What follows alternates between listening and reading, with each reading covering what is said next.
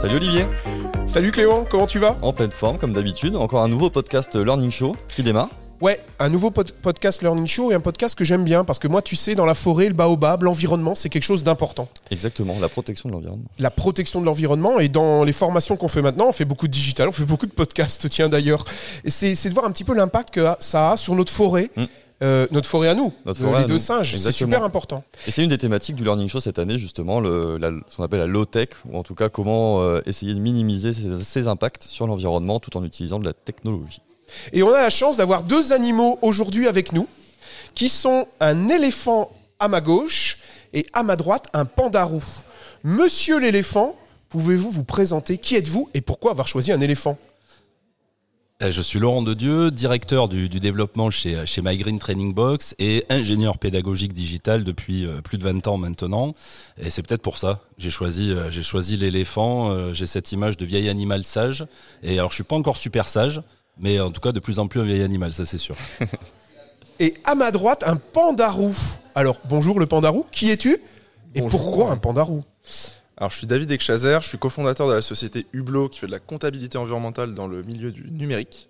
Euh, je fais ça depuis deux ans et donc c'est pour ça que je suis le pandarou, je pense. C'est parce que, euh, à l'inverse euh, de mon comparse, euh, voilà, jeune et un peu tout fou. Impeccable. Et puis moi, j'adore le roux. Ah oui, ça on sait bien, on sait bien Olivier. Alors vous avez euh, déjà animé un atelier euh, pendant ce Learning Show, il y en a un deuxième que vous allez faire cet après-midi. Est-ce que vous pouvez nous parler un petit peu de cet atelier? Qu'est-ce que vous avez voulu faire vivre aux participants? Parce qu'on rappelle un Learning Show atelier expérientiel. Euh, qu'est-ce que vous avez voulu faire vivre aux participants et qu'est-ce qu'ils ont avec quoi ils sont ressortis finalement? Alors, je peux commencer peut-être. Pour, parler de cet atelier, il faut, alors je suis désolé, il faut faire un peu d'historique.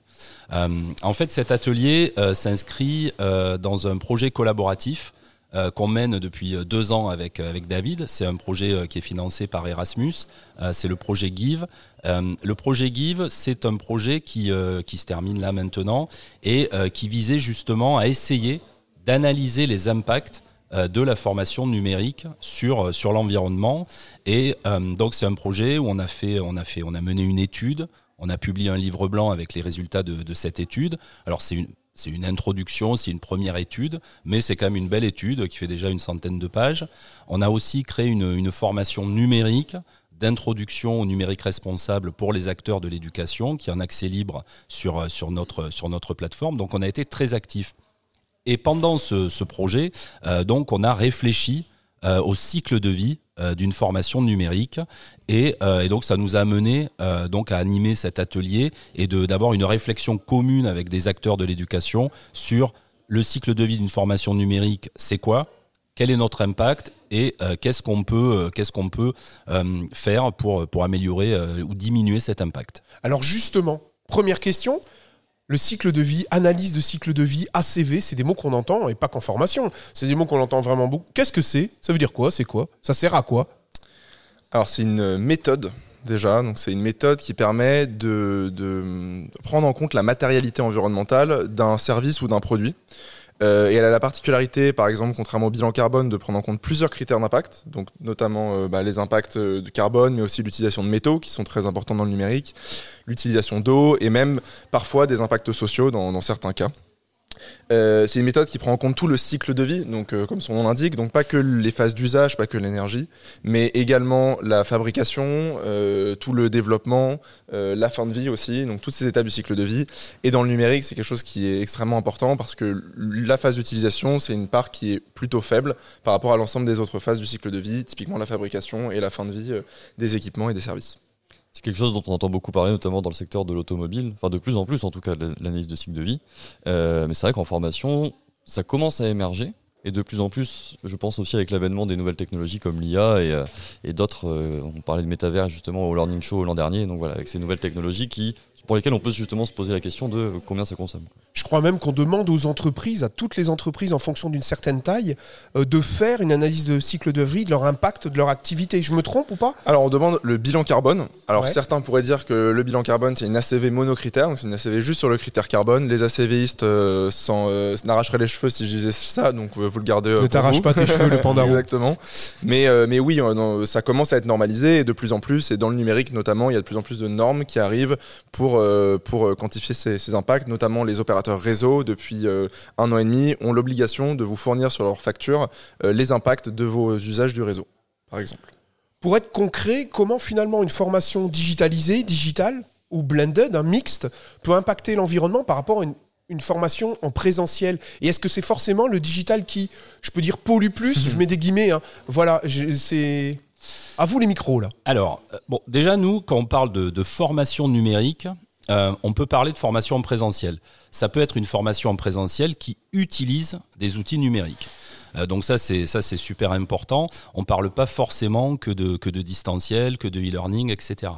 Il y a aussi par exemple l'utilisation d'outils du présentiel augmenté comme WooClap, comme même des plateformes LMS qu'on va utiliser pendant des temps présentiels. Tout, tout à fait. En fait, on a euh, nous notre étude, on, on l'a basée sur euh, sur plusieurs euh, plusieurs scénarios. Euh, il y avait une formation en présentiel, une formation en blended et euh, une, une une, séance d'auto-formation, donc complètement e-learning euh, sur LMS sans euh, sans temps synchrone en fait. Euh, donc du coup, ça c'est une une donnée qui est super importante et effectivement, c'est pas c'est pas que le numérique euh, qui va avoir une- un impact sur l'impact euh, d'une d'une formation.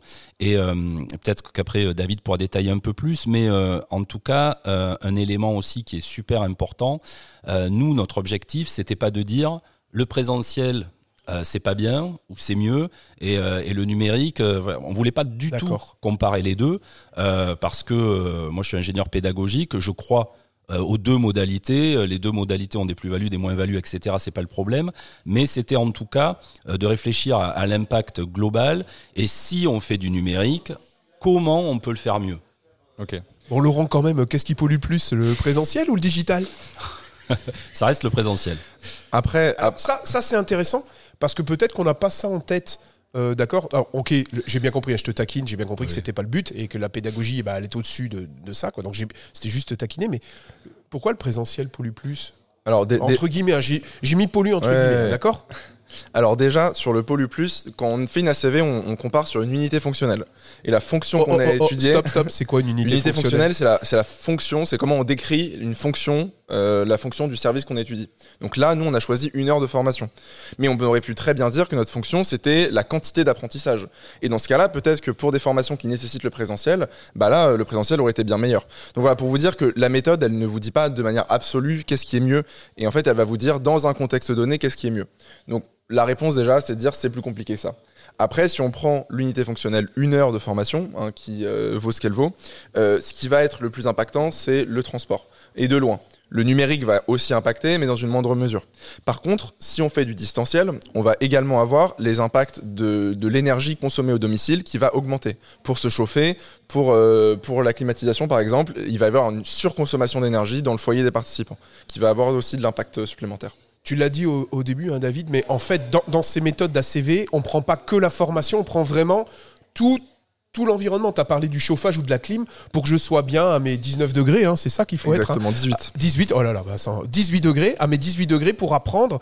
Voilà, donc ça tient compte de tout. hein. Bah tout non parce qu'on pourrait euh, aller encore plus loin. Par exemple, on n'a pas pris en compte euh, la phase de développement des plateformes. On pourrait attribuer une cote-part de l'impact du développement des plateformes Ouais. à la formation. Mm. En fait, l'ACV finalement c'est un cadre, vous y mettez ce que vous voulez. C'est pour ça que les chiffres ils doivent être pris avec des grosses pincettes et il faut finalement voir l'ACV plutôt comme un mode de réflexion euh, qui va apporter une certaine connaissance de la matérialité d'un service plutôt que comme une réponse euh, et un chiffre qui doit être pris euh, au pied de la lettre. C'est vrai que c'est un, c'est un cadre qui peut être infini en fait. Ah, tu euh, réfléchir au repas du midi du mec qui travaille euh, en distanciel euh, Et- et, et- ouais. d'où ça vient et enfin et du coup comment tu fixes ce cadre et ses limites? Alors il y a tu, tu en reviens à l'unité ouais. fonctionnelle dont tu parlais c'est ça? Alors il y a parce que dans théorie normalement je devrais aller chercher par exemple les métaux de l'ordinateur qui a servi à faire mon compte. Je devrais aussi aller chercher le bulldozer qui a permis d'extraire les métaux et attribuer des codes parts. Dans les faits on le fait pas. On a quelque chose qui s'appelle les règles de coupure, c'est-à-dire qu'on on dit que 5% des impacts on peut ne pas les étudier parce qu'ils ont été euh, en fait déjà attribués à tellement de services que voilà.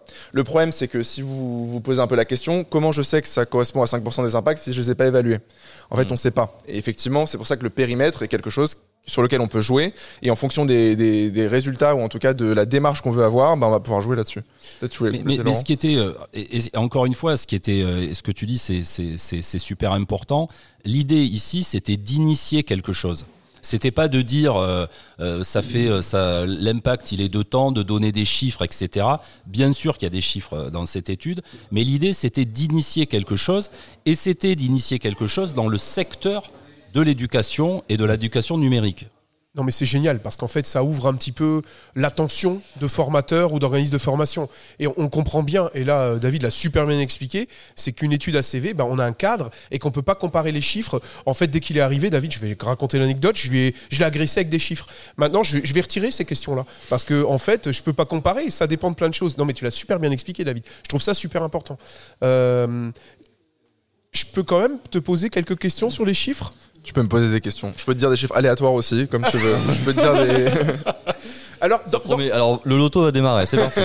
Dans votre étude, Ouais. d'accord Donc une heure d'apprentissage, c'était ça. Donc là, tu Ouais. vois, je fais gaffe au cadre, hein, Ouais. d'accord Est-ce que tu peux nous donner quelques chiffres pour qu'on ait des ordres de grandeur? Mais on est bien d'accord, Ouais. ce sera des chiffres bornés à cette étude. Ouais. Là, j'ai fait gaffe. Hein. Alors je vais vous faire, je, pense- je vais vous présenter, je pense, deux cas d'usage qui sont un peu, euh, qui sont un peu. euh, Ju- Juste pour, nous, pour.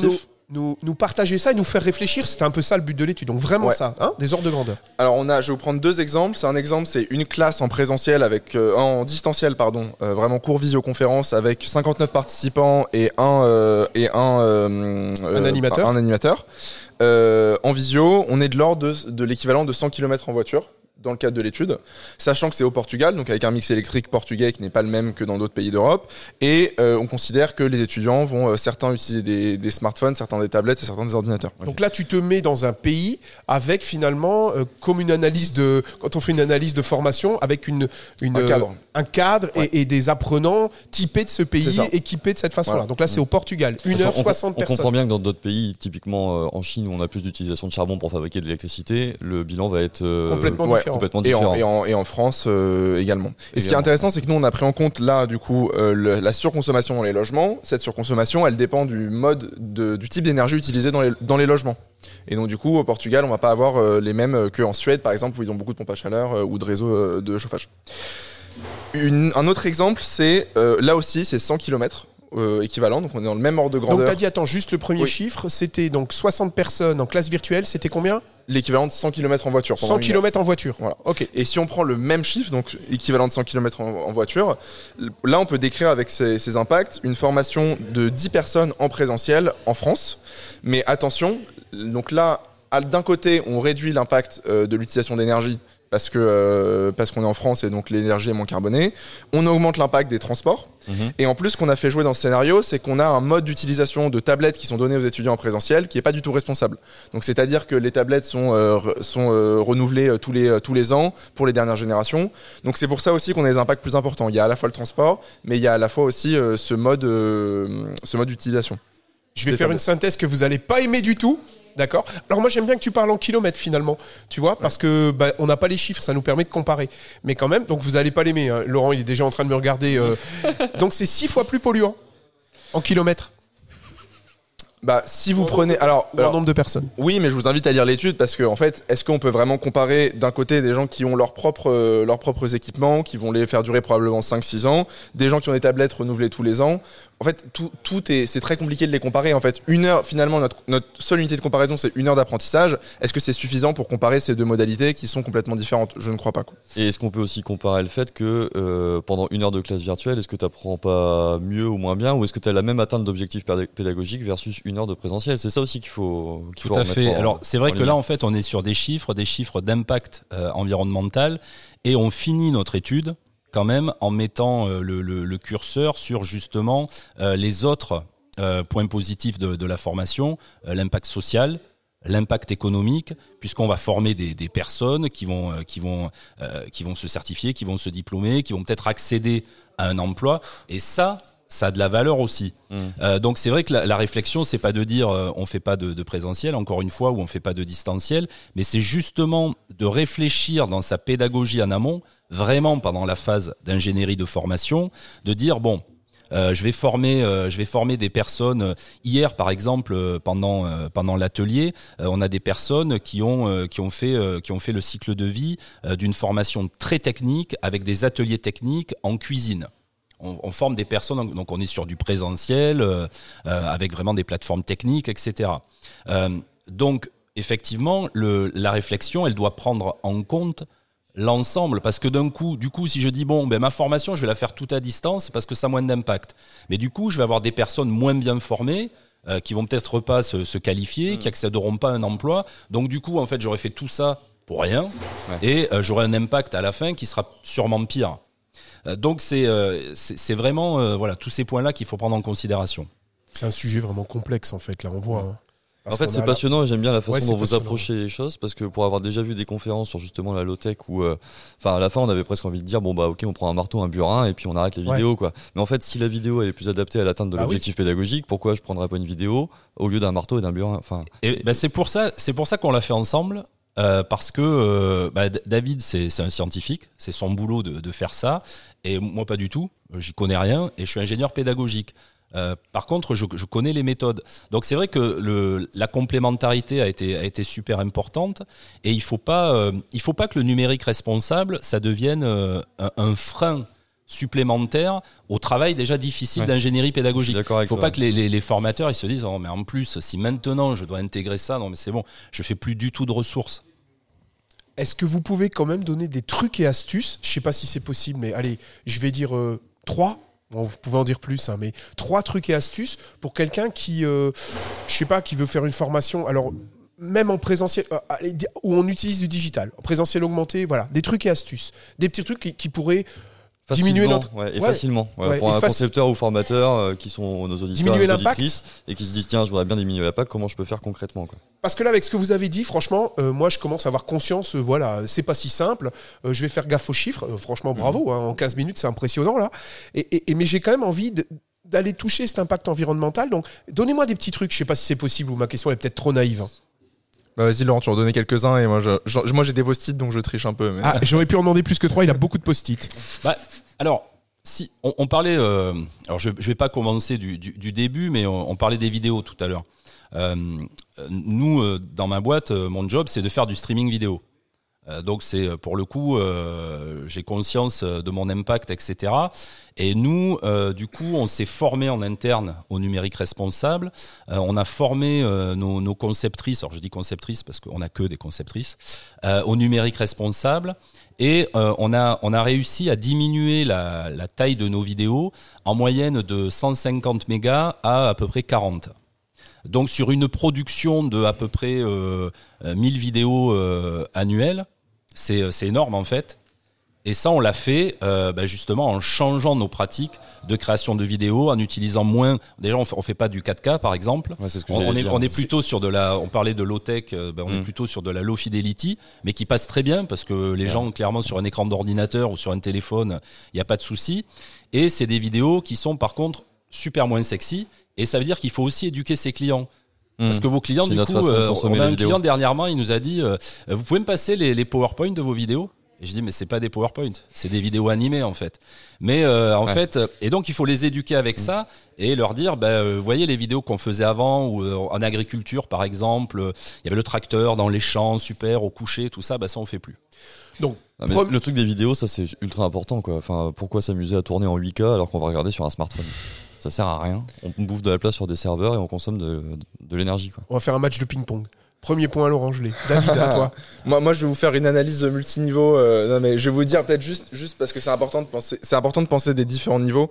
Euh, déjà, il y a le niveau global, c'est qu'il faut. Le plus important, c'est d'atteindre nos objectifs euh, globaux, quoi, euh, au, au moins au niveau de l'Union européenne. Donc, réduire les impacts des transports de manière importante. Donc ça, ça veut dire du covoiturage ou alors de- des modes de transport bas carbone. Ouais, mais ça, tu peux pas demander à tes apprenants de venir en covoiturage. Et C'est ben, en tout cas, l'institution peut organiser des covoiturages, peut essayer de promouvoir, promouvoir des modes euh, responsables, par exemple avec de la location ou du euh, prêt de vélo.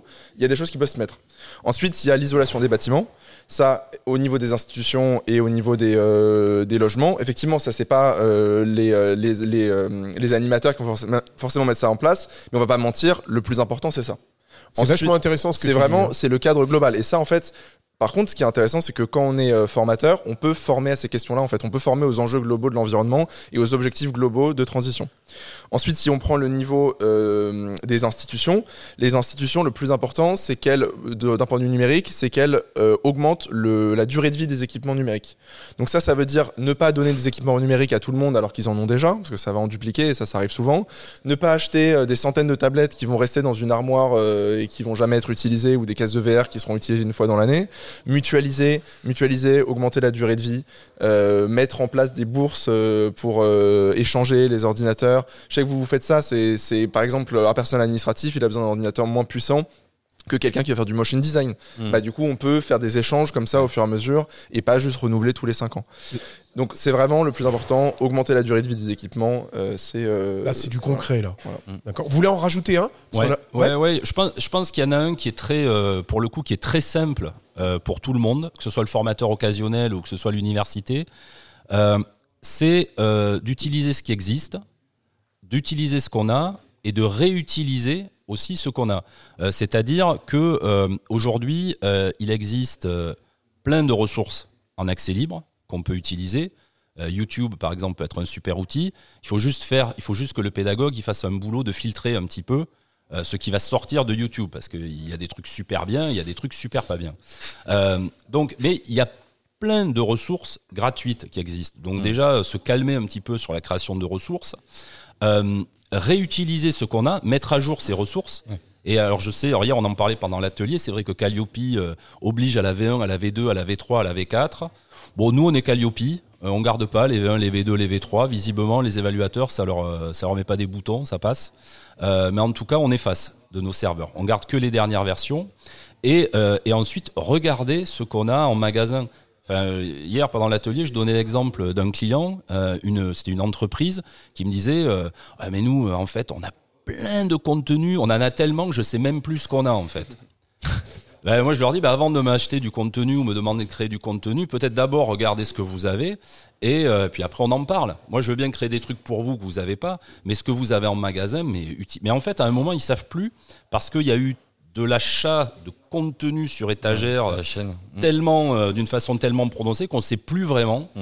euh, ce qu'on a. Ils ont X plateformes, X ressources. Donc voilà, faut faire un peu, je pense un peu l'é- l'état des stocks.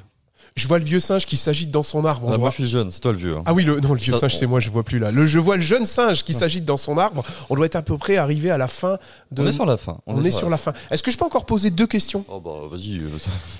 euh, Laurent, euh, est-ce qu'au début de tes formations que tu donnes, est-ce que tu montres euh, l'impact environnemental de tes formations? Tu sais, on commence quelquefois par les objectifs des- euh, pédagogiques. À la fin de ma formation, vous serez capable de faire ça, ça, ça, ça, ça. Et est-ce que vous aurez produit du CO2 ou tu le montres ou pas? Alors, bon, alors nous, on, on, on vend pas des actions de formation à proprement parler. On crée euh, des ressources. Alors, dans celles que tu crées, Non, on le fait pas. Euh, par contre, euh, bah, ça fait partie des, des objectifs, euh, des objectifs à venir, euh, d'arriver, d'arriver, d'arriver à développer un outil qui permet de et peut-être même pas que pour nous, Mm. utilisable par tout le monde, où un formateur, une formatrice pourrait dire, euh, ben moi je vais mettre en ligne cette formation-là, dedans il y a du présentiel, etc., et qui pourrait arriver à calculer ces impacts-là. et, et vous avez parlé de votre étude, etc.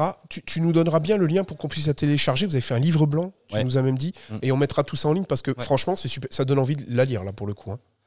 Ben ouais, ouais, non, mais c'est super intéressant. C'est, c'est un peu, bon, il- ça, fait 100 pages quand même. C'est D'accord. un peu, euh, voilà, c'est, c'est- Mais après avoir écouté le podcast, on a envie d'aller plus loin. Ouais, ouais, carrément. Ah bah vous allez aller loin là. Prévoyez une petite après-midi et euh, D'accord. Merci à tous les deux d'être venus à nos micros. C'était euh, très intéressant. Passionnant. Ouais, ouais, ouais, carrément. Sur un Euh, sujet pas facile. Non, puis ça me, enfin moi ça me rassure un peu avec le sujet et qu'on soit repassé aussi sur euh, l'atteinte des objectifs euh, versus euh, la low tech quoi. La low tech c'est bien, en effet il en faut, mais il faut aussi que l'ingénieur pédagogique il aille vers l'atteinte d'objectifs pédagogiques avec ses apprenants quoi.